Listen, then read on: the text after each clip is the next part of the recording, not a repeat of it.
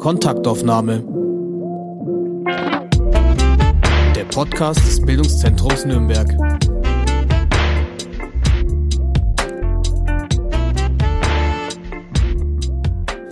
Liebe Zuhörerinnen und Zuhörer, herzlich willkommen zu diesem Podcast, der die Aufzeichnung einer Veranstaltung vom 15. März 2023 im Bildungszentrum darstellt. Die Veranstaltung trug den Titel Toxische Männlichkeit, kritische Männlichkeit, ein Gespräch über Rollen, Bilder und Umbrüche. An der Diskussion nahmen Christoph May und Ulla Wittenzellner teil. Moderiert wurde sie von Tobias Lindemann. Im Anschluss wird auch das Publikum einbezogen. Diese Veranstaltung fand im Rahmen der Bildungszentrums Themenreihe Das starke Geschlecht statt. Wir wünschen Ihnen viel Vergnügen beim Zuhören. Einen schönen guten Abend, ähm, herzlich willkommen. Und ich freue mich sehr, dass Sie hier sind zu einer Diskussionsrunde ähm, in der Reihe Das starke Geschlecht. Ähm, ich habe mich sehr gefreut, mein Name ist Tobias Lindemann, ich habe mich sehr gefreut, dass äh, Krashina Wannert, die diese Reihe ähm, verantwortet, äh, mich gefragt hat, zu diesem spannenden Thema heute äh, den Abend zu moderieren. Aber jetzt ähm, freue ich mich erstmal auf die beiden Gäste, ähm, die heute nach Nürnberg gekommen sind hier für unsere Gesprächsrunde, nämlich Ulla Wittenzellner und Christoph May. Schön, dass ihr da seid. Auf der linken Seite von Ihnen aus gesehen äh, Ulla Wittenzellner. Sie ist tätig als wissenschaftliche Mitarbeiterin und Fortbildnerin. Themen, zu denen sie forscht und arbeitet, sind unter anderem extreme Rechte und Geschlecht, Antifeminismus, die kritische Auseinandersetzung mit Männlichkeit, Männlichkeiten, geschlechterreflektierte Pädagogik, sexualisierte Gewalt und Bildungs- und Antidiskriminierungsarbeit in digitalen Räumen, Schrägstrich Hass im Netz. Sie hat äh, an der Humboldt-Uni Berlin studiert und dort einen Bachelor in europäische Ethnologie und Volkswirtschaftslehre sowie einen Master zum Thema Erwachsenenpädagogik und lebenslanges Lernen gemacht. Und äh, sie arbeitet mit am Boykott-Magazin, von dem es ähm, zwei Ausgaben inzwischen schon gibt. Eine dritte ist gerade in Arbeit und dieses Magazin richtet sich primär an Männer und soll gemeinsam mit ihnen ausloten, wie ein profeministisches oder feministisches herrschaftsdekonstruierendes Handeln und ein Selbstreflexionsprozess für Männer aussehen kann. Schön, dass du da bist.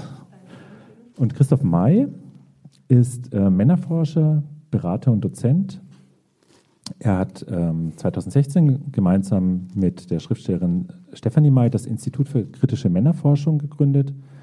Er hält Vorträge, gibt Workshops zu toxischer Männlichkeit sowie Seminare über Männerbünde, Männerbilder und kritische Männlichkeit. Ähm, außerdem ist er sehr aktiv in den sozialen Medien, würde ich mal behaupten. Und ähm, studiert hat er Literaturwissenschaften, Komparatistik und alte Geschichte. Schön, dass du da bist. Danke, dass ich da sein darf. Ja, fangen wir doch mal mit dem, mit dem großen Begriff an, der quasi ähm, drüber steht über dem Abend heute. Toxische Männlichkeit. Für Leute, die dem Begriff jetzt das erste Mal begegnen, wie würdet ihr ihn definieren? Du hast da schon so eine Definition aufgerufen. Ja, Fang doch mal an.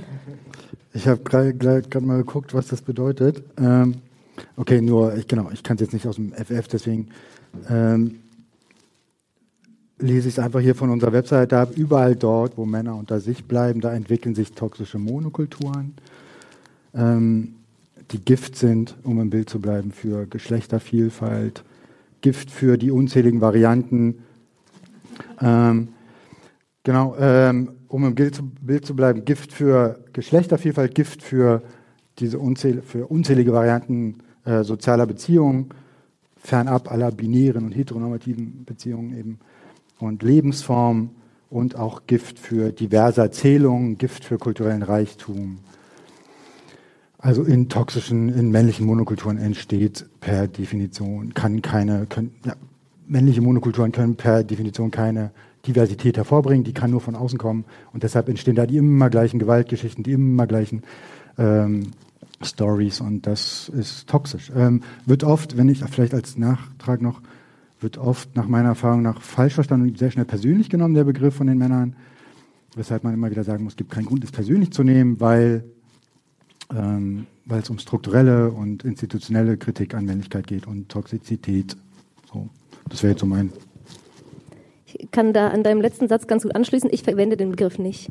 Ich finde den nicht hilfreich. Ich finde, dass der ganz irreführend ist, weil er genau äh, ganz viele Bilder aufruft, die eine bestimmte Form von Männlichkeit kritisieren. Aber es gibt was, was ähm, prinzipiell in sozusagen der Struktur, einer zweigeschlechtlichen Struktur, die hierarchisch aufgebaut ist, das ist unsere Gesellschaft, die daran problematisch ist. Und das liegt nicht nur an den einzelnen Männern, es liegt auch nicht an den einzelnen Frauen oder anderen Geschlechtern, sondern an der Struktur, in der wir leben. Und das, Pro das Projekt, so toxische Männlichkeit abzuschaffen, wirkt so wie, ah, jetzt machen wir die drei Sachen sollen Männer nicht mehr machen und dann ist alles cool. Und so funktioniert es nicht, meiner Meinung nach, sondern es geht viel grundsätzlicher darum, ein binäres System oder also eben zweigeschlechtliches System zu verändern und diese Hierarchie abzubauen. Und das ist mit toxischer Männlichkeit mit dem Begriff meiner Meinung nach nicht zu machen. Der hat allerdings gerade Konjunktur, also irgendwie ist toxische Männlichkeit ist irgendwie in aller Munde und Leute sprechen darüber und können damit was anfangen irgendwie. Und deswegen finde ich den strategisch auch sinnvoll zu nutzen. Zum Beispiel für so einen Abend, da dann kommen Leute und denken sich, oh, ich lerne jetzt was über toxische Männlichkeit. Das ist total sinnvoll. Und gleichzeitig, wenn wir da stehen bleiben, würde ich sagen, verpassen wir eigentlich den Kern dessen, worum es geht. Okay, aber Christoph hat jetzt ja gerade auch schon das strukturelle Problem ähm, quasi angesprochen. Also es ist ja schon ähm, quasi auch die, die Komplexität, die dahinter steckt, ähm, wird da ja sichtbar. Ähm, fangen wir doch mal an, das ein bisschen aufzudröseln. Du hast jetzt schon Begriffe genannt wie Vielfalt und ähm, eben auch, ähm, dass es immer einem binären quasi Geschlechterdenken zum Beispiel hängen bleibt. Was würdest du sagen, wie, wie wirkt es sich aus oder, oder was ist die Basis, auf der das Problem quasi so entstehen kann? Das Fundament für alle Formen von männlich dominierten Umgebungen oder männlichen Monokulturen ist, sind Männerbünde, könnte man sagen, sind ist die Abwehr von, die Abwehr alles Weiblichen, die Abwehr alles Diversen, die Abwehr alles Fremden. Das hat, wie heißt er, Rolf Pohl schon 2004 in seinem Buch Feindbild Frau sehr gut gezeigt, dass ähm, die Abwehr alles Weiblichen quasi zur, sorry, ich spreche ein bisschen lauter, tut mir leid, ähm, dass, äh, dass die Abwehr alles Weiblichen fest zur männlichen Identität gehört. Also da kann sich wirklich niemand ausnehmen und ähm, genau, Männerbünde. Das, das, wir haben, machen die Erfahrung, dass es wirklich Sinn macht äh, in unseren Seminaren. Dafür werden wir auch oft angefragt, überhaupt die Strukturen erstmal durchzuzählen und Männern zu zeigen, hey, dass die Gesellschaft noch männlich, wie Gesellschaft, wie männlich dominierte Gesellschaft noch ist, weil die meisten Männer irgendwie davon ausgehen, dass wir schon faktische Gleichstellung haben. Ich glaube, die UN hat doch jetzt kürzlich gesagt zum Welt internationalen feministischen Kampftag, dass dass äh, es noch 300 Jahre dauern wird. Zurückgeworfen durch Putin, zurückgeworfen durch Trump, zurückgeworfen durch ja, antifeministische Männerrechtsbewegung und so weiter und so weiter. Weiß man jetzt nicht, ob das gerade erst losgeht. Susanne Kaiser hat ein gutes Buch jetzt gerade rausgebracht, Backlash, die neue Gewalt gegen Frauen, wo sie im Grunde die These aufwirft, dass, ähm, dass je mehr Raum sich FeministInnen erkämpfen und je mehr, je mehr mh, hm, je repräsentativer, je sichtbarer sie werden in allen gesellschaftlichen Bereichen, desto größer wird wahrscheinlich die Gegenwehr werden. Das kann man ja auch schon überall beobachten. Also es ist noch lange nicht ausgemacht, dass es auch so weitergeht, ne? dass wir auch wirklich dann irgendwann faktische Gleichstellung haben werden in 300 Jahren. Also Männern zu zeigen, wie die Strukturen sind, das ist wirklich sinnvoll, weil äh, Männer müssen sich nicht damit auseinandersetzen, weil es, es für uns so unsichtbar ist, einfach weil wir diese Privilegien haben, weil wir ständig 24-7 davon profitieren. Und deshalb sehen wir das einfach nicht die meisten denken, Männer denken, wir haben ja gar kein Problem mehr, wir sind alle schon, schon super. Ja. Ich, ich würde gerne noch kurz äh, ähm, anschließen an das, was du gleich als erstes gesagt hast, der Begriff Männerbünde. Hm. Ich habe so, ähm, ich glaube, so eine ähm, so eine landläufige ähm, Vorstellung ist dann ja vielleicht so, man denkt so an Burschenschaften äh, ja, oder sowas. Aber ich glaube, du verstehst es schon auch noch anders. Ne? Das fängt viel früher an, erst nicht da, wo sich dann wirklich so zum geschlossenen Geheimbund oder so ähm, äh, verdichtet. Nee, genau, das meine ich eigentlich. Klar, es gibt viele antifeministische Männer, Rechtsbewegungen, ähm, rechte Fundamentalisten, Autoritäre, Incels, Involuntary Celibates, das nennt sie, das sind unfreiwillig zölibatär lebende Männer. Pickup Artists ist eine riesen Community in Deutschland, hunderttausende Männer, also das sind so männlich dominierte. Ja. Und Aber gesamtgesellschaftlich, also ich habe da mal so meine Zahlen, die ich dann so runterratte, äh, ratter, aber 91 Prozent aller Gemeinden und Städte in Deutschland werden von Männern geführt. Wir haben mehr Bürgermeister, die Thomas heißen, als BürgermeisterInnen. Und in der Regional, also in der Regionalpolitik, genau, und wer in den, in den Redaktionen der Regionalzeitung, also die, die über männliche Politik berichten und auswählen, was wir zu lesen bekommen, ähm, sitzen 92 Prozent Männer, ähm, 92 Prozent, ich meine, das sind Zahlen. Ne? In der Bundeswehr haben wir 88 Prozent, seit 2001 dürfen da Frauen teilnehmen.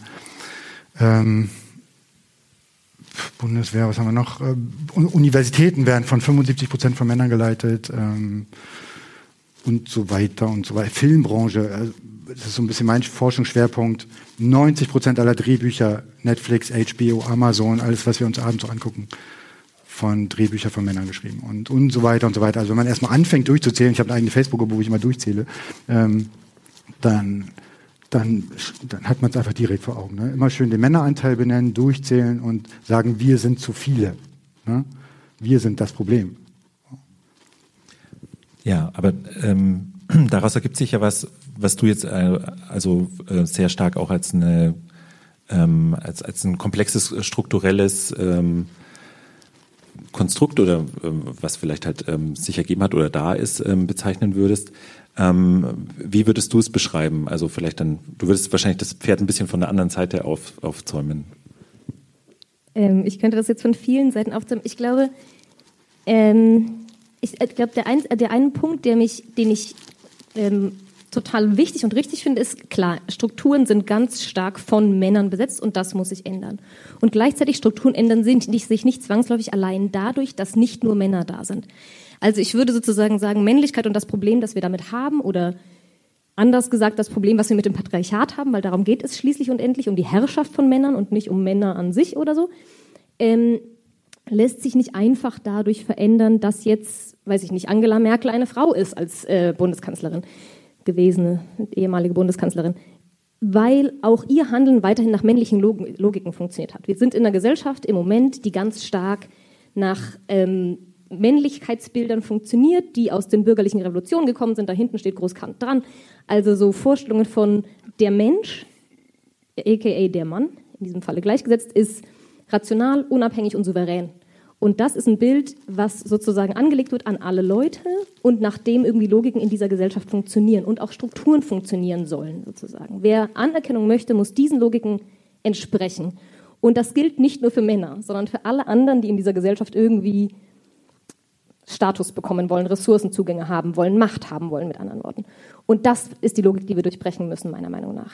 Das passiert unter anderem dadurch, dass andere Leute in Positionen kommen, in denen sie andere Arten von Handlungen anlegen können. Und gleichzeitig muss das an alle Menschen insgesamt müssen begreifen, keiner von uns ist unabhängig.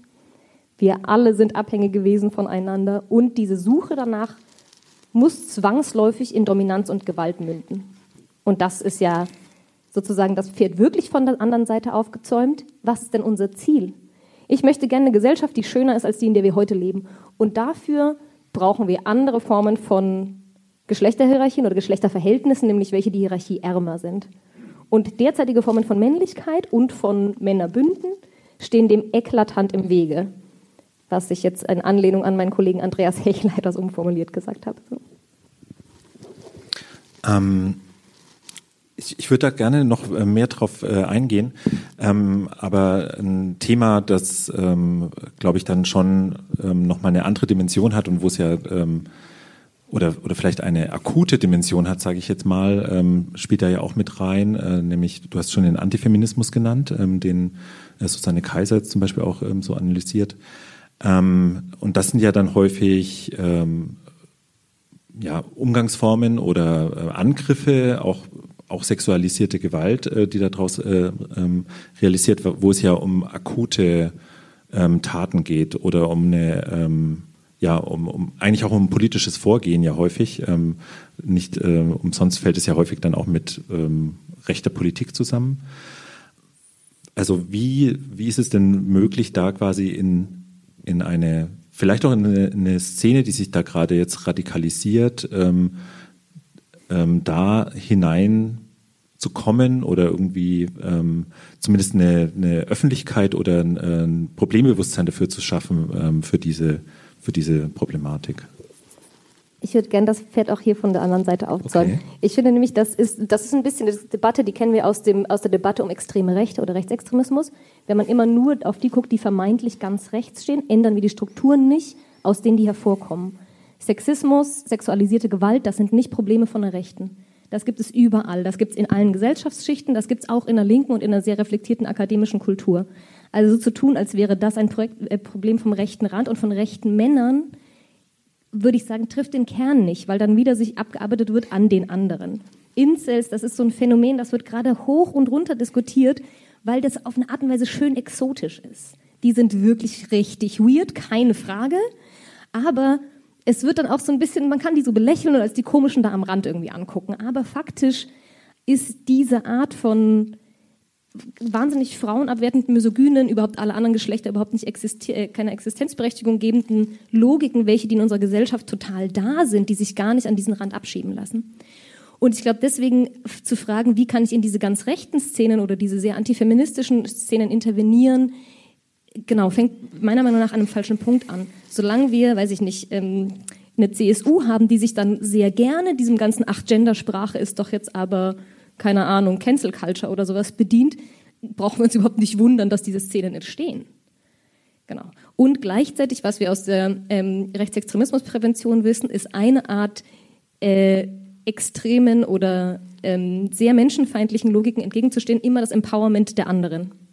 Und deswegen würde ich auch sagen, eine ganz wichtige Sache ist, andere Formen von Männlichkeiten und andere Formen von feministischen und queeren Bewegungen stark zu machen. Und das ist im Zweifelsfall der beste Schutz vor rechten Männern. Okay, dann gehen wir doch mal rein in praktische Arbeit, die bei dir auch da ist. Du gehst ja in ähm, Institutionen, du gehst in, in Firmen, glaube ich auch, ähm, wirst da angefragt, ähm, eben zu diesem Thema Workshops zu machen. Ähm, da landest du jetzt ja dann vielleicht nicht bei den Insights, sondern eben so beim äh, ja, ganz normalen, bei einer ganz normalen Belegschaft oder so. Ähm, wie arbeitest du dann mit den Leuten da vor Ort? Ähm, ja, man muss wirklich immer auch bei den Basics anfangen. Ne? Ich versuche so niedrigschwellig wie möglich zu arbeiten mit den, wir richten uns, ähm, am Anfang sage ich dann immer, genau, wir werden am meisten angefragt von Gleichstellungsbeauftragten, von Diversity Managerin, Personalwesen, HR und so weiter. Und ähm, was war heute? Heute habe ich einen Anruf gekriegt von Rewe, Rewe Group. Die haben Diversity-Monat im Mai und dann hat sie gesagt, da müssen wir jetzt auch mal das zum Thema machen. Und, dann, ähm, und ich bin diesen Frauen super dankbar, ähm, dass sie das machen. Hm. Und dann berichten die meisten aber auch gleich, hey, wir, wir haben das Thema, können wir das noch ein bisschen nicht so ganz so krass zu formulieren, weil da gibt es schon Gegenwehr jetzt von unseren von unserem Chefbossen und so und von unseren männlichen Kollegen und dann sage ich, ja, hm, finde jetzt nicht, dass wir Männer da jetzt unbedingt extra abholen müssen irgendwie. Also liegt im Wesen der Sache, dass, wir, dass da jetzt ein bisschen Gegenwind kommen wird und dann sagen, ja, nee, hast du recht und dann. Aber klar, wenn du da das Seminar oder Workshop mit toxischer Männlichkeit über oder allein kritischer Männlichkeit, das scheint ja mega der Triggerpoint zu sein. Selbstkritik und Männlichkeit, pf, Riesenproblem. Ähm, Genau, also und da gibt's weniger aware Unternehmen, wo man merkt, oh, das ist eher alles so Gender-Marketing, aber dahinter die Strukturen sind fest und da passiert nichts. Alle haben sie diese Charta der Vielfalt unterschrieben, aber letztlich ist das dann doch nur eine Unterschrift. Und wenn man da wirklich, dann frage ich mal nach, wie viel seid, wie seid ihr aufgestellt? Und dann wird schnell klar, dass es wie im Rest der Gesellschaft ist. Und ganz oben sitzen die, die Mächtigen und sind alles Männer und unten kommt langsam was, aber ja, und je nachdem, ja, natürlich werden wir nicht von CDU, CSU, FDP angefragt. So AfD, AfD wird sich in Zukunft jetzt nicht bei uns melden, so keine Frage. Ähm, also diese Männer, diese, diese ähm, konservativen, traditionellen Männlichkeiten, ältere Männlichkeiten, die haben natürlich kein Interesse daran, da irgendwie jetzt noch irgendwas zu ändern oder reinzugehen. Und aber vor zwei Wochen war ich in, in Duisburg beim Ultraverein, Zebras heißen die von, vom MSV Duisburg. Und da haben mich die Männer angefragt, weil da gab es Übergriffe und alles und die Frauen haben zehn von 100, 10 Frauen von 100 äh, Personen, also 90 Männern, ähm, haben das, haben gesagt, hey, wir, ist nicht unsere Aufgabe, sucht euch da selber, macht, macht da mal einen kritischen Männlichkeitsvorschlag, ihr müsst es ändern. Und dann haben wir mit denen darüber gesprochen, wie, ja, habe ich denen erstmal klar gemacht, dass sie nur männlich sind und ob das jetzt wirklich sein muss, jetzt am nächsten Tag wieder mit 120 Männern nach Oldenburg zum Spiel zu fahren und da, ob die nicht lieber auch zum, zur Frauenmannschaft fahren können und die unterstützen können, ob sie sich das irgendwie vorstellen können. Okay. Ähm, und dann habe ich gefragt, ob sie ihre Mütter und ihre Tanten und ihre Töchter einfach mit zu den Spielen nehmen können, um es einfach aufzubrechen, ne? weil natürlich sind Ultras sind sehr männlich dominierte Vereine. Und ich sehe es genau wie Sie, äh, wie Uta auch. Ich sehe es wie Ulla, dass nämlich natürlich ist nicht die Aufgabe der, der Frauen inter, trans, non-binary Personen sein kann, es sich in diesem Männerbünden nach oben zu kämpfen, so wie Angela Merkel oder dann auch noch die Eigenschaften zu übernehmen und so weiter und so weiter. Das kann, es ist ja eigentlich absurd, aber die haben natürlich keine Wahl seit 120 Jahren und äh, aber es ist, äh, es sollte andersrum sein. Eigentlich sollte es die Aufgabe der Männer sein und männlich gelesene Personen diese Macht abzugeben, diese Privilegien abzugeben, sich die um Schirm zu holen, wie eben diese Ultramänner zu sagen, wir ändern das, wir sorgen dafür, dass, dass äh, Flinter-Personen sich bei uns wohlfühlen. So. Ich habe einen kleinen Einwurf. Es gibt nämlich durchaus äh, Gruppen, in denen Selbstkritik und Männlichkeit ganz fantastisch zusammenpassen, nur nicht unbedingt in einem positiven Sinne. Also aus den Szenen, aus denen ich komme, da wird, äh, da sind alle Männer wahnsinnig reflektiert und äh, haben super, keine Ahnung, lackieren sich alle die Fingernägel und vermuten, äh, vermutlich verstehen sie das dann unter eben, ich bin es kritisch reflektiert. Und das ist es halt auch nicht der Weisheit letzter Schluss. Also Selbstkritik, gerade in so einem akademisch linken Milieu, super männlich.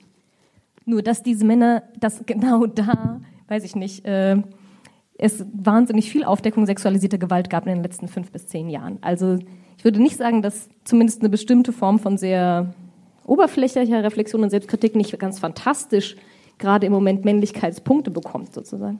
Was ich eher meinte, ist, dass äh, allgemein Selbstkritik und Kritik in weniger akademischen Kreisen, sagen wir um, Unternehmen und ähm, überall darum, wo es in niedrig, niedrigschwelliger arbeiten muss, da ist natürlich in so linken Ultragruppen und so, klar, keine Frage. Ähm, aber ich erlebe das halt so, dass allein selbstkritisch zu sein oder wenn man von Kritik an Männlichkeiten spricht, so dann ist schon die große Frage, wie redet man mit, oder scheint immer die große Frage zu sein.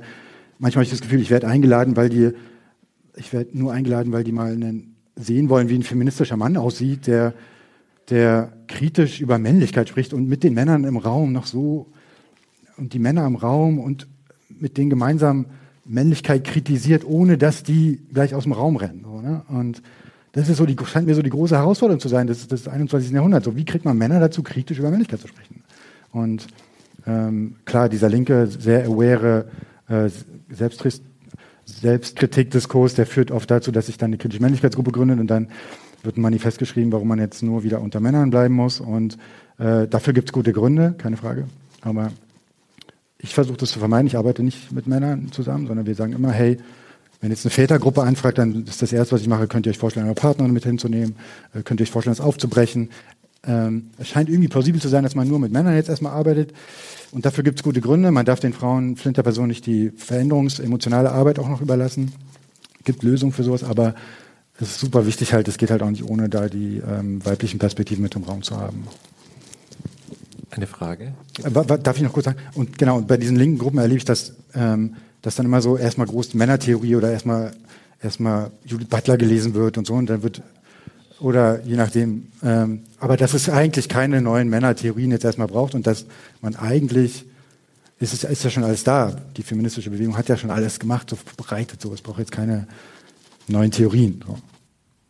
Eine Teilnehmerin aus dem Publikum fragt nach einer Begriffserklärung zu den Begriffen Flinterperson und Incels. Also Incel ist Zusammen ein Zusammenzug von Involuntary Celibacy eigentlich, also auf Englisch Zölibat. Und das äh, ist mittlerweile eine gar nicht mehr so kleine, vor allem Online-Community von vor allem weißen heterosexuellen Männern, die so eine sehr eigene Logik oder Weltsicht haben. Und ein bisschen der Kern dieser Weltsicht ist, sie haben keinen Sex und bekommen keine Beziehungspartnerin ab, weil ein Feminismus die natürliche Ordnung zwischen den Geschlechtern zerstört hat. Früher gab es sozusagen sowas wie gleich attraktive, statusgleiche Personen, die sich dann anziehend fanden. Und der Feminismus und die Dekadenz und die 68er-Bewegung und so weiter haben das zerstört und haben, und jetzt sind plötzlich wollen diese Frauen alle nur noch mit den statushöheren Männern Beziehungen anfangen. Und deswegen bleiben sie unfreiwillig zölibatär alleine. Genau. Ganz oft total vermischt mit so antisemitischen Verschwörungstheorien, super oft wahnsinnig rassistisch. Also das ist wirklich, das sind keine und sehr, sehr, sehr gewaltvolles ähm, äh, Sprache und Kommentare, also wirklich, wo sich krasseste Gewaltfantasien ausgedacht werden.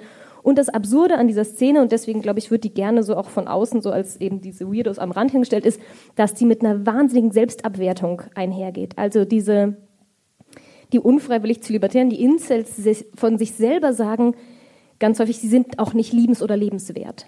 Und also es so ein, wahnsinnig gewaltvoll in alle Richtungen ist, sozusagen, diese Online-Kultur. Genau.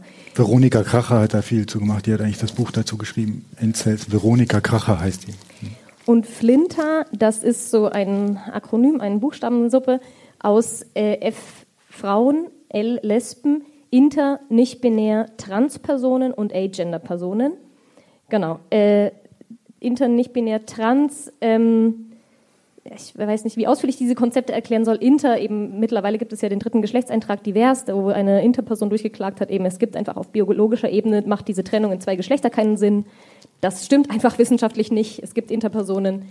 Ähm, das ist das I in Flinter, das N nicht binär eben als eine der großen Überbegriffe zu geschlechtlichen Geschlechtervielfalt, also Personen, die sich nicht als Mann oder Frau, männlich oder weiblich verstehen und trans auch einer dieser großen Überbegriffe, der sowohl von Personen verwendet wird, die sich als nicht-binär verstehen und aber auch von binären Transpersonen, also Personen, die Männer sind, aber bei Geburt das Geschlecht weiblich zugewiesen bekommen haben oder Transfrauen, also Frauen, die bei Geburt das ähm, Geschlecht männlich zugewiesen haben. Genau. Und Agender-Personen, Personen, die in erster Linie, also für die Geschlecht entweder keine besondere Rolle spielt oder die sagen, sie haben keins oder keinen Bezug dazu. Ist Agender gleichzeitig gleichbedeutend mit asexuell auch? Nee, ne? nee, weil das eine hat mit Geschlecht und das andere mit Sexualität ja. zu tun. Ähm, ich wollte nochmal zurück zu deiner Praxis, ähm, was du vorhin angefangen hast zu erzählen. Was hast du denn für ein Gefühl, also vielleicht auch in den unterschiedlichen Situationen, in denen du bist, mit was dann da die Leute rausgehen, sage ich jetzt mal, aus solchen Workshops. Also ist es dann halt auch manchmal was, dass dann Leute, die zum Beispiel da schon so ein Bewusstsein dafür haben, vielleicht dann sich ein bisschen bestärkt fühlen oder dass mehrere Leute auch anfangen, so kritisch nachzudenken oder ist es in manchen Firmen dann vielleicht auch eher so eine, naja, ich weiß nicht, Kosmetikveranstaltung, wie du jetzt vorhin schon meintest?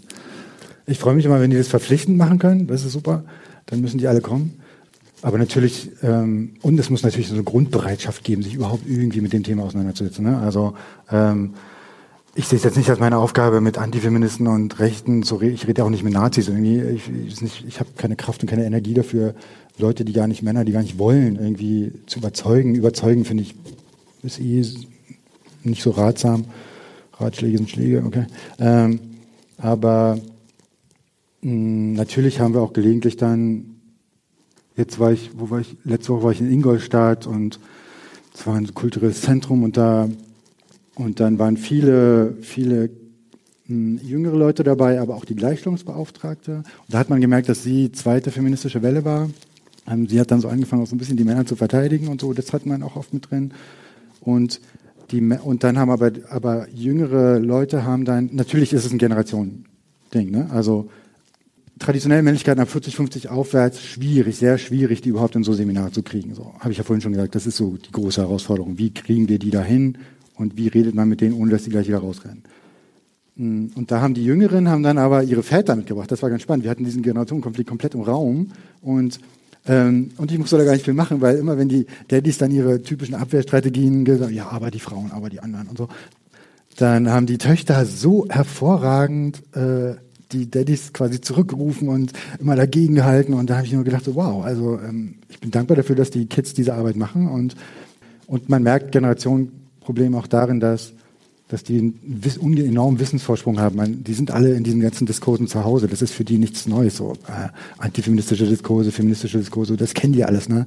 Aber die Generation meiner Mutter, meiner Eltern, da die hatten alle nicht, sind alle nicht dem Handy in der Tasche aufgewachsen. Ne? Die, die sind es nicht gewohnt zu googeln und ständig in Social Media alles zu scrollen und zu sichten und so, das ist ein anderer, da merkt man, dass halt einfach Unwissen im Raum ist. Und deshalb muss man gerade mit älteren Männern immer bei den Basics anfangen, aber die Jüngeren, da habe ich immer das Gefühl, ist, eine, ist ein Heimspiel, also da, dem brauche brauch ich auch nicht zu erzählen. So, ne? Da geht es dann mehr um die Frage, hey, wenn ihr wirklich wollt, es ist nicht eure Aufgabe, wenn ihr wirklich eure Väter verändern wollt, dann Genau, aber da ist vielleicht auch nochmal der Schritt, ähm, du sagst, die sind da, die kennen die Begriffe und die sind in den Diskursen, aber trotzdem gibt es ja, keine Ahnung, äh, also ich kenne das aus unterschiedlichsten Kontexten, wo auch äh, junge Leute gibt, äh, unter sich sind eigentlich, wo es Übergriffe gibt, wo es, keine Ahnung, MeToo-Diskussionen gibt. Also eigentlich ist ja von der, von den Basics, von denen du jetzt sprichst, dann ja manchmal so im Handeln ja doch nichts angekommen.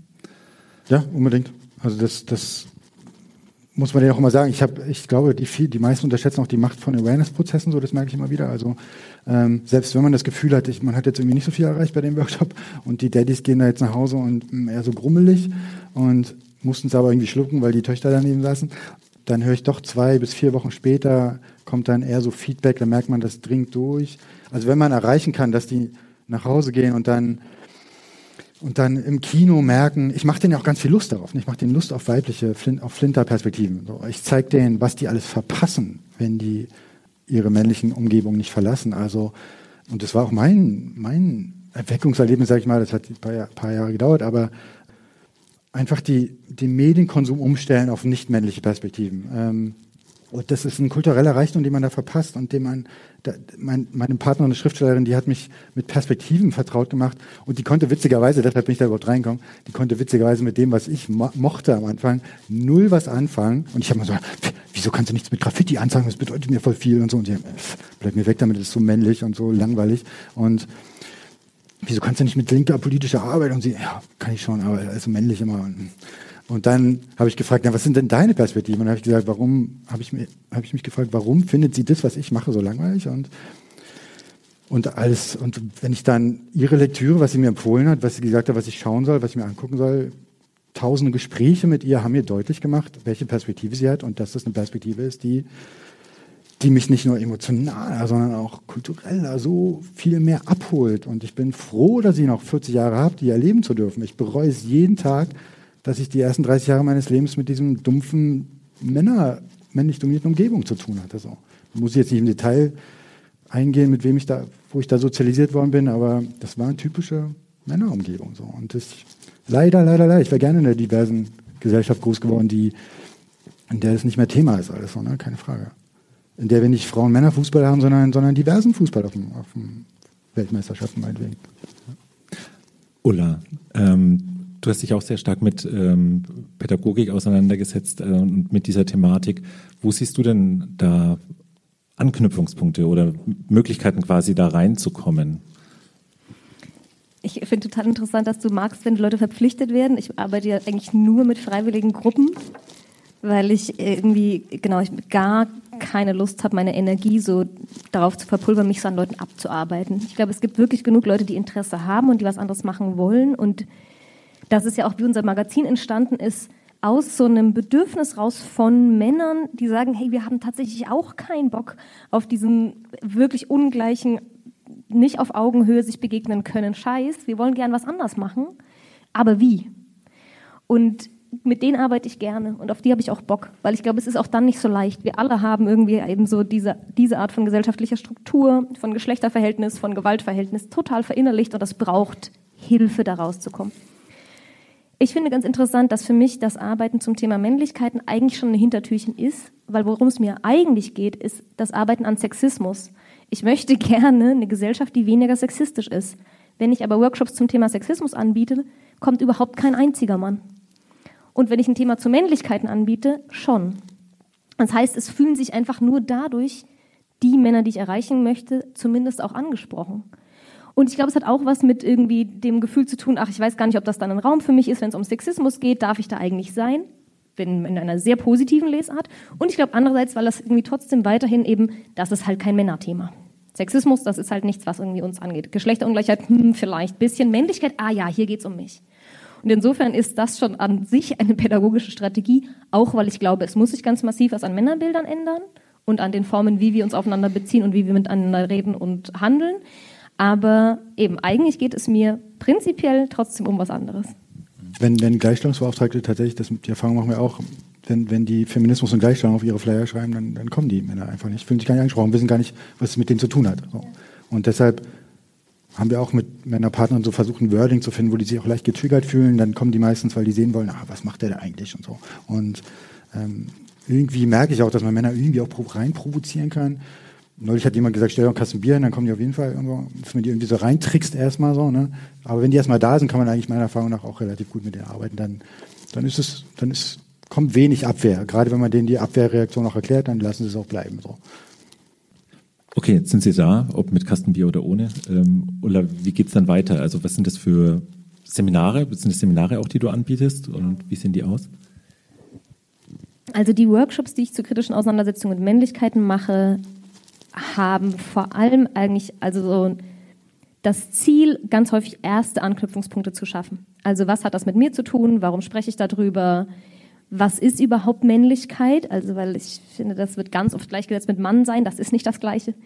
Ähm, ich würde auch sagen, es geht in erster Linie nicht darum, jetzt den Leuten irgendwie mitzugeben, ihr seid alle scheiße, weil das sind sie nicht, ähm, sondern es ist ein, ein Versuch sozusagen überhaupt das Thema, was hat eine Gesellschaft, die Männlichkeit privilegiert und Weiblichkeit abwertet, mit mir gemacht als Mann und damit in der privilegierten Position in diesem Geschlechterverhältnis. Und da ist das Thema drin, warum ist das auch für mich nicht unbedingt nur super? Was sind da irgendwie auch für mich blöde Dinge drin? Und gleichzeitig, diese Geschlechterverhältnisse sind für alle scheiße, aber sie sind für ein paar Leute noch ein bisschen scheißer als für andere. Und das sind Frauen, Trans und nicht-binäre Personen. Und das nochmal sichtbar zu machen, das ist sozusagen für mich der zweite Teil meiner Workshops. Also deutlich zu machen, guck mal, wir haben uns jetzt viel, ja sehr gerne, wir haben uns viel um Männlichkeit und Männer gedreht und das aus guten Gründen, weil das braucht es auf eine Art und Weise, um Reflexion anzustoßen und dann aber den Übertrag zu schaffen, okay, und was hat das jetzt mit allen anderen zu tun, um die nicht aus dem Blick zu verlieren? Das ist sozusagen der zweite Teil von so einem Seminar oder Workshop, den ich machen würde. Genau. Und und deswegen mache ich auch dieses Magazin. Ich habe das Gefühl, ganz häufig gibt es dann so ein Bedürfnis von, ah ja, und jetzt wollen wir aber weiter. Und ähm, so, es gibt so sehr wenig Anleitungen wie. Und ganz häufig äh, erschöpft sich das in, haltet einfach öfter mal die Klappe, gibt mehr Raum an andere Leute. Finde ich gut und richtig in sehr vielen Fällen, aber es ist irgendwie auch ein bisschen wenig. Also das, das als handlungsleitende Maßnahmen zu haben für den Rest meines Lebens, das scheint mir ein bisschen dünn. Und das war die Idee hinter diesem Magazin, in die Themen ein bisschen tiefer reinzusteigen, einzelne Themen rausgreifen zu können, auch den, ähm, die Auseinandersetzung den, und den Kampf darum oder das innere Ringen darum sichtbar zu machen. Weil selbst wenn ich jetzt alles richtig machen möchte, aber jetzt bin ich halt 35 Jahre als Cis-Mann sozialisiert worden und habe erst mal gelernt, nicht über meine Gefühle zu sprechen, dieses totale Schweigen, immer alles allein schaffen zu müssen, nicht um Hilfe bitten zu können. All das ist ja verkörperlicht, das haben wir so gut gelernt, das verlernst du nicht mal eben, weil du es jetzt gecheckt hast. Und das sichtbar zu machen, wie so Scheitern funktioniert, deswegen heißt diese zweite Ausgabe auch Scheitern, wie oft man da immer wieder hingehen muss und sich das nochmal angucken. Genau, darum geht es so ein bisschen in, ne, in einem vertiefteren, sich ernsthaft mit diesen Themen auseinandersetzen, finde ich. Und dafür ist es, das lässt sich an so einem Tag Seminar nicht machen, quasi. Ihr sprecht ja beim Boykott-Magazin dann eigentlich auch von Männlichkeiten, also wo man ja dann vielleicht auch nicht wieder so festgeschriebene Rollen und Bilder oder so drunter verstehen sollte, sondern einfach, dass sich da was öffnet. Ähm, dass es quasi aus einer so fest definierten Männlichkeit, die ja häufig einfach da ist, ne, stark, ähm, der Fels in der Brandung, ähm, weiß alles, kann alles, so ein bisschen ähm, sich da rausbewegt. Beziehungsweise, ich würde sagen, auf eine Art und Weise ist das, waren Männlichkeiten schon immer vielfältig. Es gibt schon immer ganz, ganz unterschiedliche Bilder von Männlichkeiten, aber viele davon werden unsichtbar gemacht. Also, was natürlich auch mit Macht zu tun hat. Also, dass bei dem Bild Männlichkeit in erster Linie zum Beispiel heterosexuelle Männer aufproppen. Und irgendwie nicht das erste Bild ist, dass, ach ja, hier ist bestimmt gerade ein schwuler Mann gemeint, sondern dass erstmal davon ausgegangen wird, Heterosexualität, weiß, körperlich ohne Einschränkungen, mittleres Alter oder sowas, das sind ja schon, das sind jetzt nur so Identitätskategorien sozusagen, ne? auch eben welcher Bildungsstand da wohl dahinter ist, wie fähig die Person ist zu sprechen oder nicht. Diese ganzen, diese ganzen ähm, Verengungen, die jetzt sozusagen mit diesem Bild Männlichkeit einhergehen als erstes Mal, die blenden ja die reale Vielfalt total aus Und auch die unterschiedlichen Bilder von Männlichkeiten, die es schon immer gibt. Also, genau, schwule Männlichkeiten sind schon seit 50, 100 Jahren total vielfältig und gibt es und sind da und auf eine Art und Weise auch als ein Klischeebild. Nur dass das nicht das Erste ist, was aufkommt, wenn wir Männlichkeit sagen. Und ich finde deswegen jetzt bei Männlichkeiten auch darum überhaupt sichtbar zu machen, es existieren super viele. Wir sollten auch ein bisschen aufhören, uns darauf zu konzentrieren, als wäre das so dieser schmale Grad, auf dem alle gleich sind. Das stimmt halt überhaupt nicht. Und gleichzeitig geht es darum, da diese Hierarchie rauszunehmen. Also ähm, wenn jetzt äh, das ist wieder was, was mein kluger Kollege Andreas Hechler mal gesagt hat, wenn wir jetzt davon ausgehen, es gibt ganz viele verschiedene Männlichkeiten und trotzdem sind halt die einen die richtigen Männer und alle anderen nicht, dann haben wir auch von der Vielfalt nichts. Wenn wir ähm, jetzt alle total viele verschiedene haben, aber die müssen dann trotzdem ganz stringent in ihrer Kategorie stimmig sein, haben wir davon auch nichts, sondern es geht darum eben, wenn es überhaupt darum geht, Männlichkeiten zu verbreitern, vielleicht geht es auch darum, einfach eben auch nicht Mann sein zu müssen immer, dann äh, ist vielleicht das eher das Ziel, genau, Männlichkeit überhaupt nicht als so eine als so einen klaren Weg zu beschreiben oder als nur das einzige Bild irgendwie im Kopf zu behalten oder so.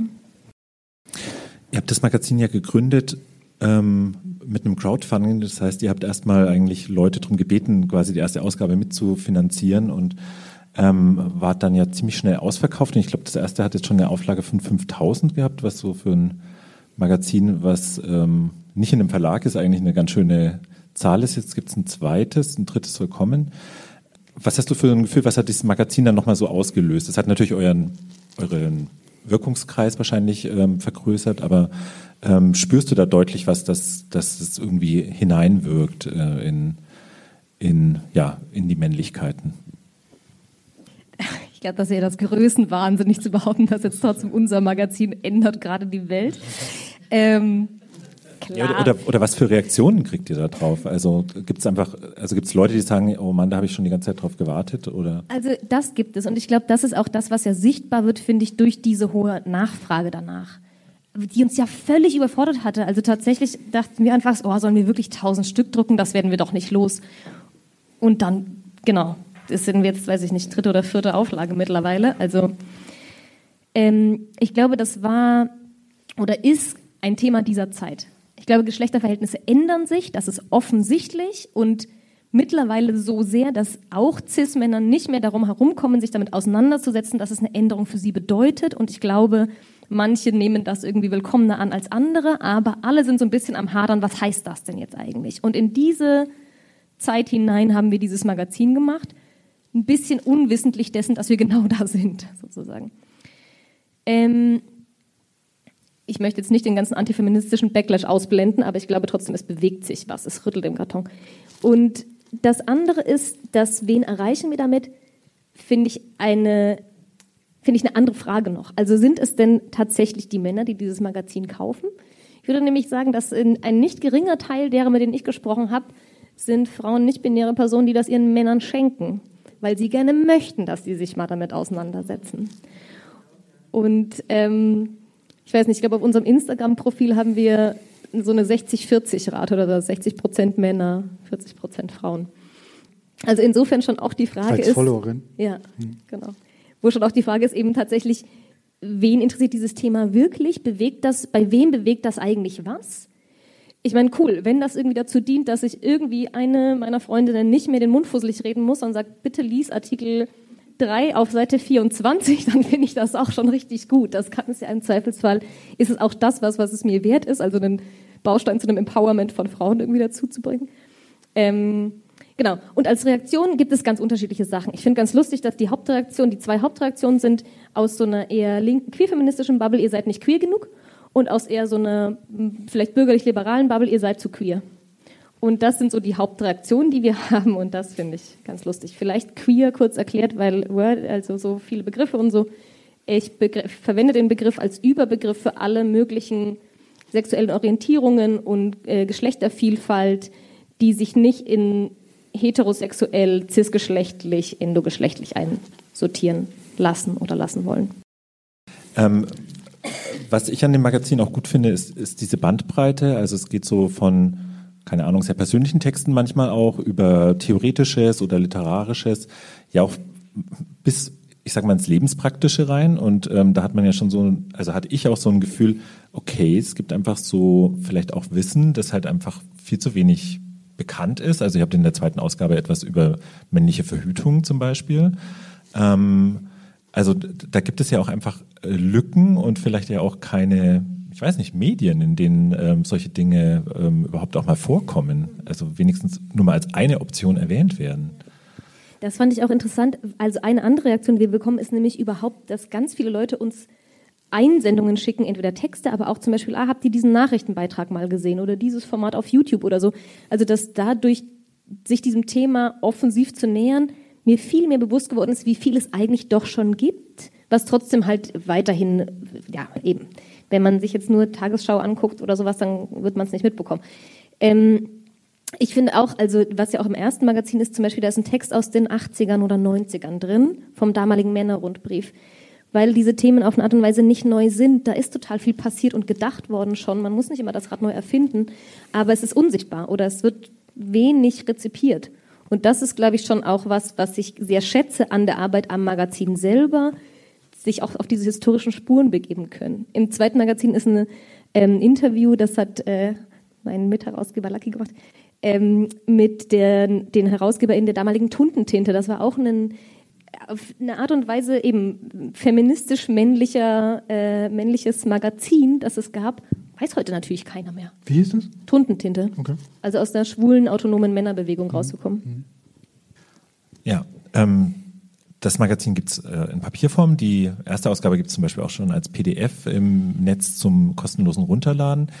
Aber vielleicht damit jetzt so in Verbindung ähm, Internet. Ich denke, es ist ja einerseits eine Möglichkeit, solche, also wahrscheinlich werdet ihr mit dem Magazin jetzt auch nicht so bekannter geworden, wenn es nicht eine ähm, digitale Öffentlichkeit dafür auch gäbe.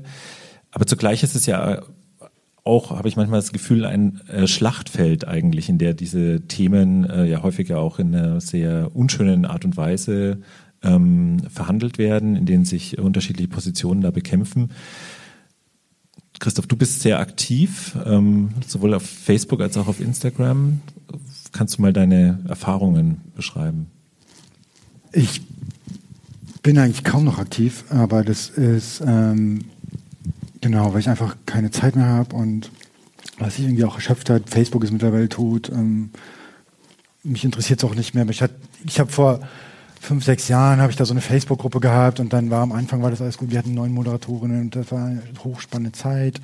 Ähm, aber irgendwann habe ich es einfach nicht mehr bewältigt bekommen und dann habe ich das auslaufen lassen und mittlerweile Instagram dann natürlich, dann kam Instagram und ähm, auf Instagram wird jetzt weniger diskutiert, da wird dann eher kommentiert, aber ähm, ich bin da ganz rigide, also ich lese mir das auch gar nicht mehr durch. Ich finde online diskutieren, da sind wir jetzt alle, haben wir alle gelebt, erlebt, wie das geht, so, aber ich bin da nicht mehr bereit, irgendwie Energie oder Kraft reinzustecken. Und deshalb, wenn ich irgendwie merke, dass, dass Männer anfangen, ja, ihre da reinzusülzen und irgendwie dagegen zu halten und so, sofort blockieren. Einfach mal blockieren, blockieren, blockieren. Das ist der Segen vom Internet, dass man einfach mal alle blockieren kann. Und ähm, warum soll ich mich.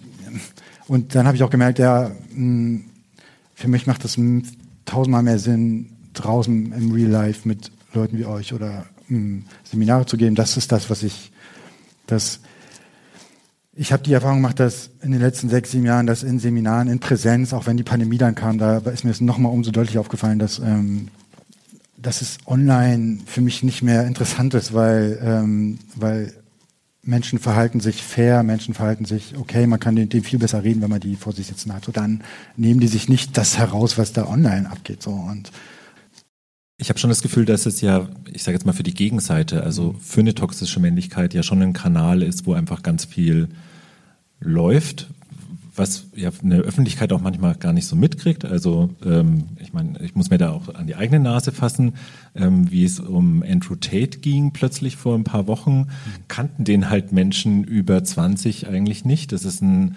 ähm, britischer Influencer, der ähm, ja frauenverachtend und ähm, also wirklich in reinster toxischer Männlichkeit ähm, Hunderttausende von äh, Followern hat, ähm, vor allem auf TikTok, soviel ich weiß. Ähm, und ein Publikum. Ich glaube, neun Milliarden Views auf TikTok. Neun ja. Milliarden. Zweitgegoogelster Meistermann in Amerika.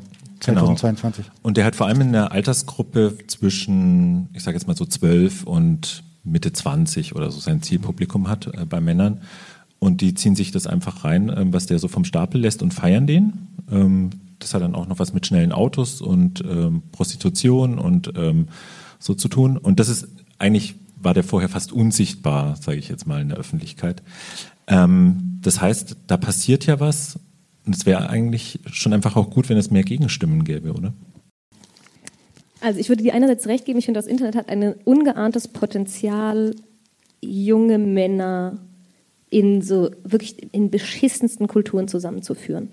Und das ist ja von der US Alt-Right tatsächlich so ganz explizit als Strategie formuliert worden, die abzuholen und denen ein Internet zu Hause zu geben, wo sie sich dann mit ihren Problemen ernst genommen und äh, gesehen fühlen und denen sozusagen als Lösungsansätze genau halt wahnsinnig konservative bis rechte Strategien zu geben. Das ist ein Problem, nicht nur weil das politisch strategisch ist, sondern eben weil da offensichtlich dieser, die, diese wahnsinnige Masse ist, die irgendwie das auch mag. Ich würde aber sagen, auf eine Art und Weise hat das Internet halt auch irres äh, Mobilisierungspotenzial für alle anderen äh, Bewegungen auch. Also ich würde sagen, MeToo ist das beste Beispiel. Ne? Dass das so groß werden konnte, das ist ja auch dieses Internet. Also es sind nicht nur die wahnsinnig toxischen Kulturen, die sich da finden und bündeln, sondern alle anderen auch. Das ist diesen, diesen dritten Geschlechtseintrag divers heute gibt, das hat mit Interaktivismus zu tun. Inter war immer wahnsinnig unsichtbar, weil krass tabuisiert, dass es unter anderem durch das Internet überhaupt passiert, dass sich Interpersonen auf diese Art und Weise gelernt haben zu vernetzen und aktivistisch zusammenzufinden. Ich glaube, diese Idee von irgendwie kommt man dann im Internet zusammen und diskutiert da und dann wird sich eine schöne Meinung gebildet, die irgendwie die Mitte der Gesellschaft abbildet, das, glaube ich, passiert einfach nicht. Sondern es gibt so sehr abgegrenzt voneinander ganz, ganz tolle Sachen und welche, die in meinen Augen halt wirklich grässlich sind und wahnsinnig gefährlich. Genau. Wie man das eine irgendwie schafft, kleiner zu halten, zu unterbinden, sonst irgendwas, ohne, ohne das andere dem anderen auch den Nährboden zu nehmen, nämlich irgendwie eine Art von freiheitlichem Austausch. Das ist, finde ich, eine dieser total großen Fragen, ich gar keine Lösung habe. Null.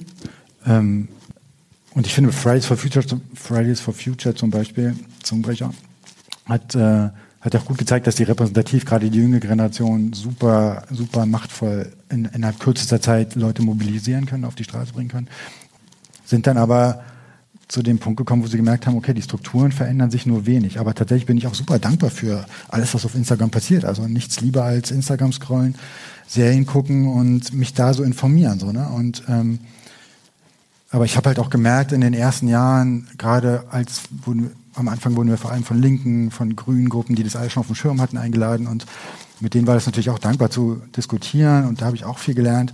Aber ich habe auch gelernt, dass ich eine Art und Weise finden muss, ähm, dass es entspannt bleibt so im Raum, dass es nicht ständig Gegenwehr gibt, weil natürlich oft wird man in so eine Position gedrückt, gerade dann als Wissenschaftler, sich mal rechtfertigen zu müssen, mal sofort Zahlen nennen zu müssen, so ne, ja, aber, aber, ne? und und das hat mich so viel Kraft gekostet, dass ich gemerkt habe, ich will diese Gegenwehr nicht nicht nur nicht online nicht mehr haben, keine Lust mehr drauf, sondern auch, auch im Real Life, wie kann man Seminarsettings so gestalten, dass alle sich wohlfühlen, dass alle Lust haben, miteinander respektvoll zu arbeiten. Und da habe ich das Gefühl, ich weiß nicht, wie es dir geht, aber äh, dass, dass die jüngere Generation, die haben das so drauf, miteinander zu reden und sich ausreden zu lassen. Die haben ganz anderes Verständnis von Kritik übrigens. Ähm, das mir, fällt mir auch immer häufig auf. Die ältere Generation nimmt Kritik immer als nicht als einen neutralen Begriff, so, sondern als einen ja, Angriff. Angriff. Ich glaube, ein Weg, in dem es ja auch ein bisschen möglich ist, und den finde ich in eurer beider Arbeit eigentlich, ist, ist auch Humor, was ja vielleicht dann auch entstehen kann, wenn eben ähm, das nicht so aufeinander clasht, sondern wenn man ja, weil ich glaube, im, äh, bei Männlichkeit hinterfragen, Selbstkritik, vielleicht auch Selbstironie, das gehört ja vielleicht auch ein bisschen zusammen.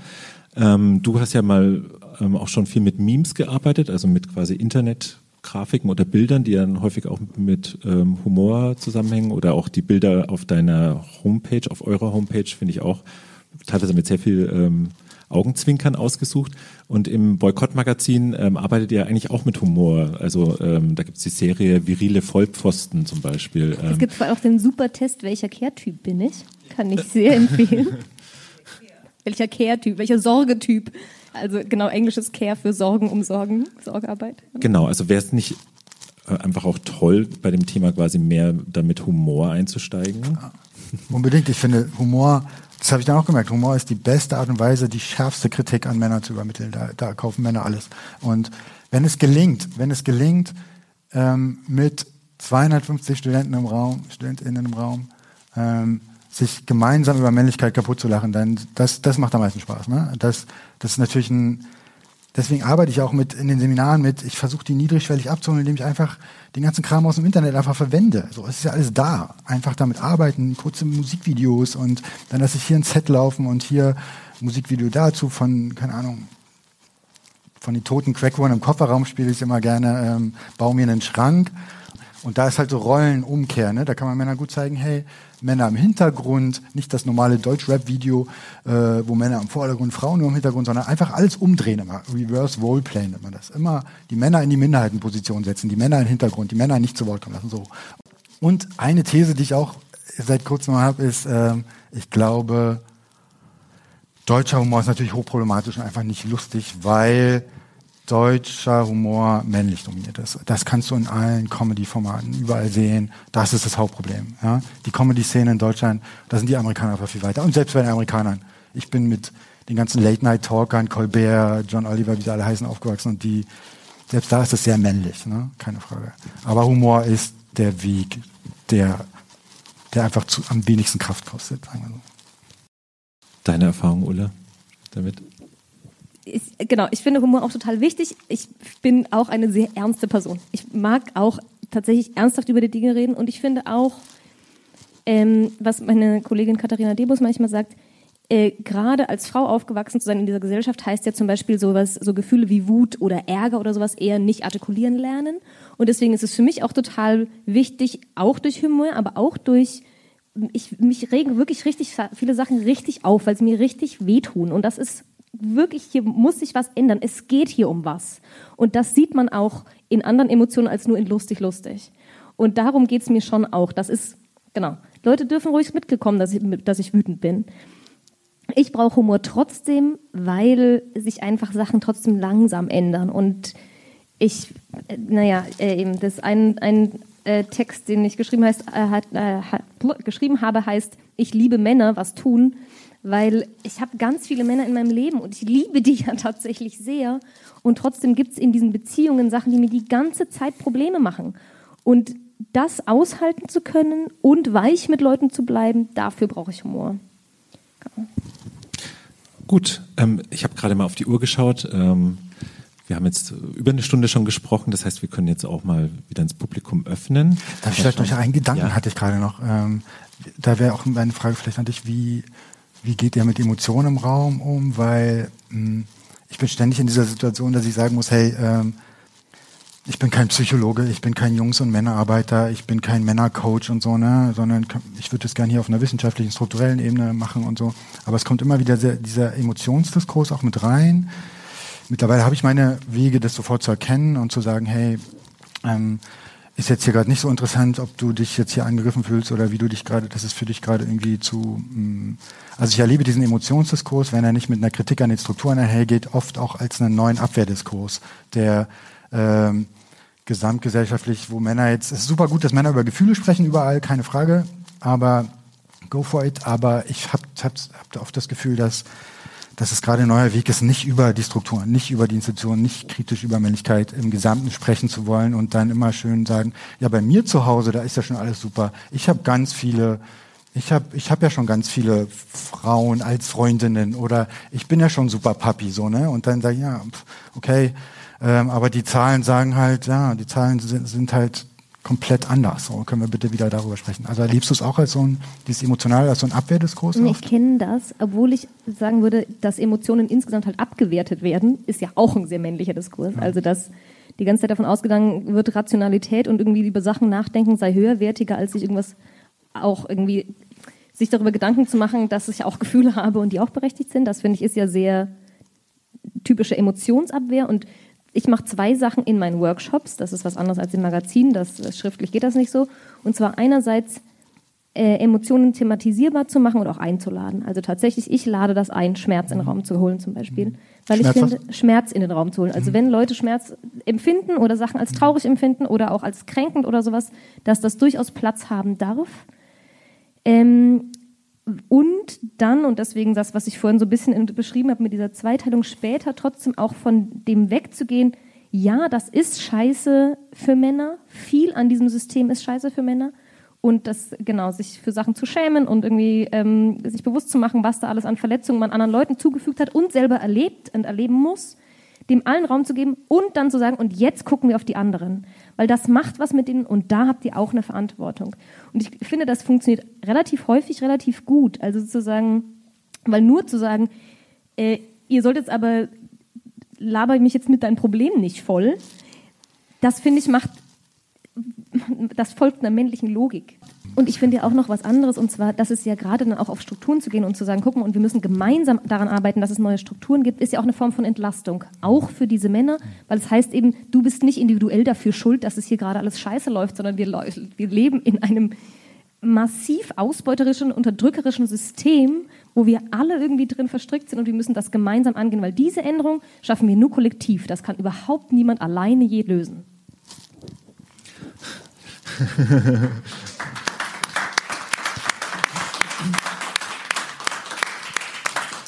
Das jetzt vielleicht als sehr schönes Schlusswort für das Gespräch, das wir jetzt hier geführt haben, aber wir haben jetzt noch ein bisschen Zeit für Fragen aus dem Publikum. Mich hätten jetzt diese Abwehrstrategien interessiert. Also eine hast du jetzt schon angesprochen, ne? Was, Oh, was sind anfangen? jetzt so die Hm. anderen? Hey, wir können gerne ein bisschen zusammeln, welche dir auch einfallen. Ich fange mal an. Also die beliebtesten Abwehrstrategien sind, eine hat mir gerade schon genannt, das auf eine persönliche Ebene holen. Ne? Also zu sagen, bei mir ist schon alles super und dann weg von den Strukturen. Eine andere ist, aber die Frauen, aber die anderen, also nicht beim Thema bleiben. Ähm, das löse ich immer so, dass ich immer sage, wir reden heute nur über Männlichkeit, wir reden heute nicht über Frauen, Intertranspersonen. Dann kann man die mal so wieder zurückholen. Ähm, und was noch? Äh, Mansplaining ist sicher vielen ein Begriff, ist eine Mischung, ein Kofferwort aus Man und Explaining. Also wenn Männer ungefragt ihrem Gegenüber etwas erklären, ohne sicher zu gehen, ob, ob es ihr Gegenüber womöglich besser weiß. Das kommt von Rebecca Sollner, die in ihrem Buch beschrieben hat, ähm, wie ein älterer Mann auf einer Party ihr eigenes Buch erklärt, obwohl sie ihn mehrfach darauf hinweist, dass sie die Autorin des Buches ist. Und einfach nur, der nimmt sie einfach nicht ernst, respektiert sie nicht, hört einfach nicht hin, einfach nur, weil sie eine Frau ist. Also, dass Männer einfach dann Redezeit natürlich, ne, das ist auch ein großes Ding. Das habe ich von den Grünen gelernt, einfach mal Redezeit, anderthalb Minuten. Ich mache das mal so, dass ich dann sage, die Männer im Raum haben anderthalb Minuten Zeit und dann schön Klingel auf dem Tisch und Ding, vorbei. Und die Flinterpersonen, die können so lange reden, wie sie wollen. Das, das gibt eine schöne Machtumkehr auch im Raum immer. Ähm, was haben wir noch? Mansplaining, Täter-Opfer-Umkehr, also Victim Blaming, dieses typische Bild-Zeitungsnarrativ. Ähm, Tone Policing ist ziemlich weit verbreitet. Also wenn Männer nicht den Tone Policing, also von wenn Männer nicht bei der Sache bleiben inhaltlich, sondern den Ton des Gegenübers angreifen, so ja, sei doch nicht so hysterisch zum Beispiel, ne? oder ähm, ähm, fühlt sich für mich jetzt irgendwie nicht so gut an, was du da sagst. So. Und Derailing ist ein Wort, das bedeutet entgleisen. Also das ist auch nicht so leicht zu erkennen, wenn, gelingt mir auch manchmal nicht, wenn Männer so ganz subtil die Themen so vom Thema wegleiten. So, ne? das, das kann, das ist nicht leicht zu erkennen und die dann auch wieder zurückzuholen ist nicht so leicht, aber das nennt man entgleisen. Fallen dir noch welche ein? Ich kann sonst auch nochmal überlegen. Ich find, also ich finde tatsächlich die größte Abwehrstrategie und ich glaube gar nicht unbedingt als eine bewusste Strategie, sondern auch als so ein inneres, sich vielleicht nicht wirklich mit sich selber auseinandersetzen müssen, was ich erlebe, ist, die anderen sind schlimmer. Also dass ich ganz häufig zum Beispiel, ich spreche über, was ähm, ist, was ist an deinem Verhalten schon mal kritisiert worden? Lass uns jetzt mal über dein Verhalten sprechen. Und dann sagt die Person zu mir, ah ja, und ich möchte ja gern besser intervenieren können, wenn jemand anders sexistisch handelt. Ich denke mir, aber darum geht's gerade nicht. Also zu sagen, wirklich dieses bei sich selber bleiben, erlebe ich, ist wahnsinnig schwierig.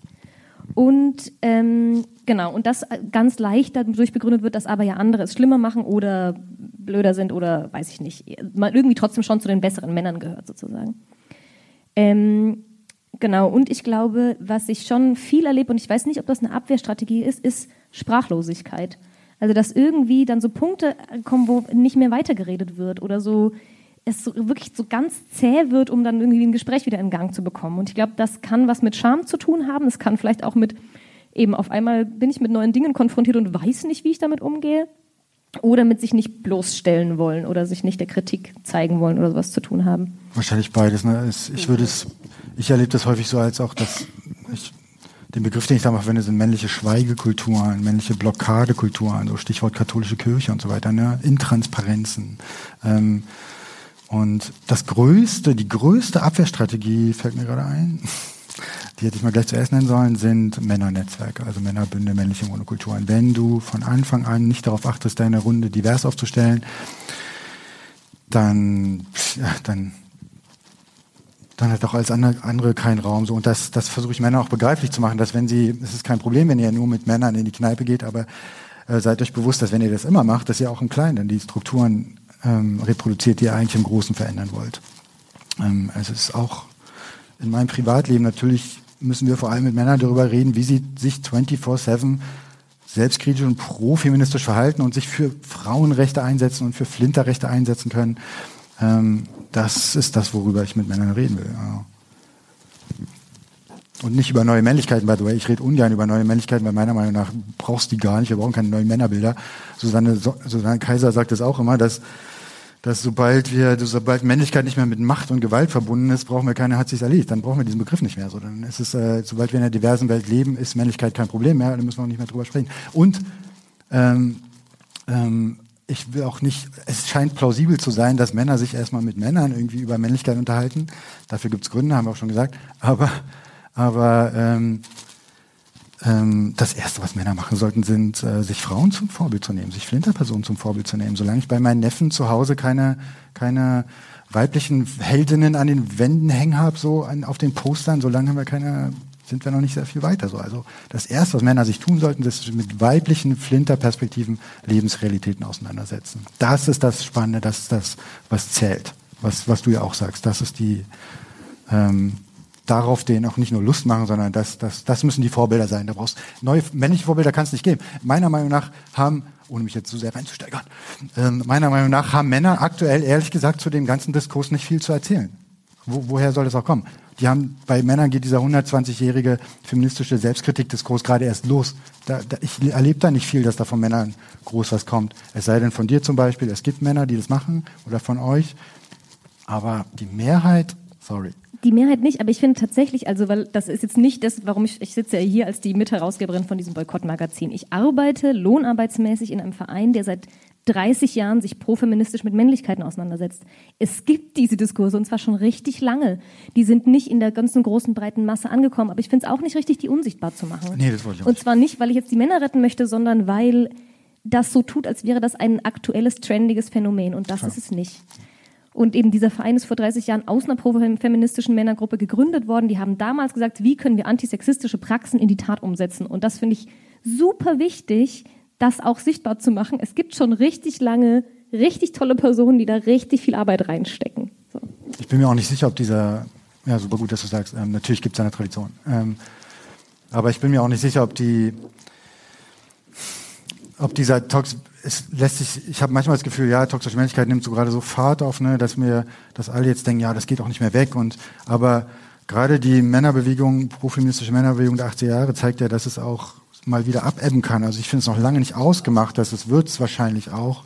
Und am deutlichsten kann man das daran zeigen, dass Männer seit 120 Jahren nicht am Feminismus teilnehmen. Also wo sind die denn alle? Und warum sollte es jetzt ausgerechnet mit der MeToo-Debatte anders sein? So, es, es schien wie so ein Kipppoint zu sein, aber ob das wirklich jetzt gerade Fahrt aufnimmt, lässt sich noch, lässt sich noch nicht sagen. Wir haben noch eine Wortmeldung. Ja, vielleicht darf ich da ähm, anknüpfen, Ulla. Also so wie ich das jetzt verstanden habe, ist ja eure Arbeit schon auch aufs Individuum ausgerichtet.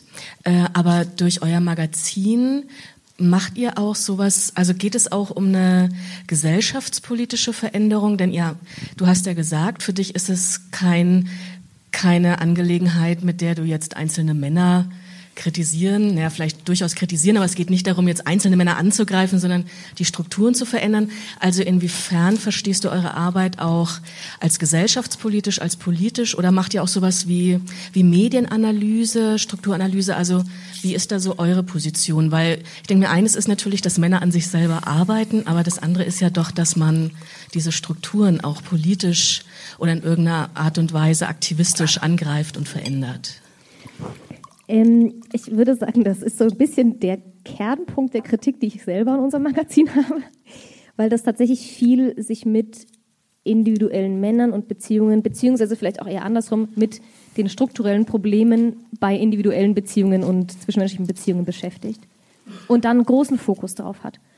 Und gleichzeitig ähm, geht es darüber hinaus, würde ich sagen, Allerdings, und das ist ein bisschen dadurch bedingt, wen spricht dieses Magazin an, auf eine sehr spezifische Art und Weise. Also zum Beispiel gibt es die Rubrik neulich aus der Männergruppe, weil ich finde, es gibt sehr gute Gruppe, äh, Gründe für Männergruppen, wo Männer unter sich sind, nämlich genau das, dass da die Arbeit von wie verändern wir denn eigentlich, wie müssen wir uns verändern, damit sich Strukturen, in denen wir existieren, als Männer verändern, dass die unter Männern gemacht wird und nicht eben immer von Frauen, nicht binären Trans-Interpersonen. Das ist aber natürlich, wo gibt es diese Männergruppen? Das ist eine bestimmte Art politischer, linker, vielleicht auch akademischer nicht unbedingt, aber linker Szene sozusagen, wo Leute, wo Männer unter sich sowieso schon sagen, wir wollen gerne, dass sich patriarchale Strukturen in unseren Strukturen nicht so wahnsinnig weitertragen. Wie machen wir das? Genau. Ich glaube, darüber hinaus ähm, finde ich, ist, also unser Magazin macht keine Vorschläge zum Beispiel auf einer parteipolitischen e-, Ebene oder einer gesetzgeberischen Ebene, was müsste sich hier verändern, damit ähm, es zu einer größeren Gleichberechtigung käme oder so. Das ist, glaube ich, nicht der Wirkungskreis, den ich sehe von unserem Magazin. Und ich habe das Gefühl, dazu gibt es auch irre viel. Nicht aus einer Perspektive von Männern, aber weiß ich nicht, dass wir tatsächlich endlich eine Legalisierung von Schwangerschaftsabbrüchen brauchen.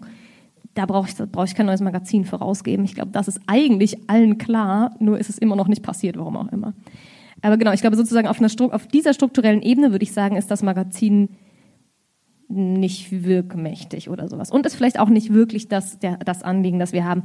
Ich habe, ähm, ich weiß gar nicht mehr, wer das war, der mal gesagt hat, es ist vielleicht der äh, beste feministische Beziehungsratgeber, den man in die Hand bekommen kann. Ähm, und vor kurzem saß ich mit einer Person von einem anderen Magazin auf einem Podium, das Täter-Magazin, Täter, das Männer-Magazin, äh, die sagte, das ist ein Magazin, was dazu beiträgt das, äh, beiträgt, das patriarchale Schweigen zu brechen. Und das fand ich super schön. Also tatsächlich ähm, die Idee, es, Männer schreiben da drin über Sachen, die kaputt sind am Patriarchat, die sie kaputt gemacht haben und die, durch die sie kaputt gemacht wurden. Das ist so ein erster Ansatz, wo ich denke, da kann trotzdem was durch angestoßen werden und mit passieren. Weitere Fragen noch von Ihnen? Dann vielen herzlichen Dank fürs Kommen, fürs Zuhören, fürs ähm, Mitdiskutieren und ähm, ganz großen Dank an euch beide ähm, fürs Rede und Antwort stehen. Vielen Dank. Danke dir. Danke.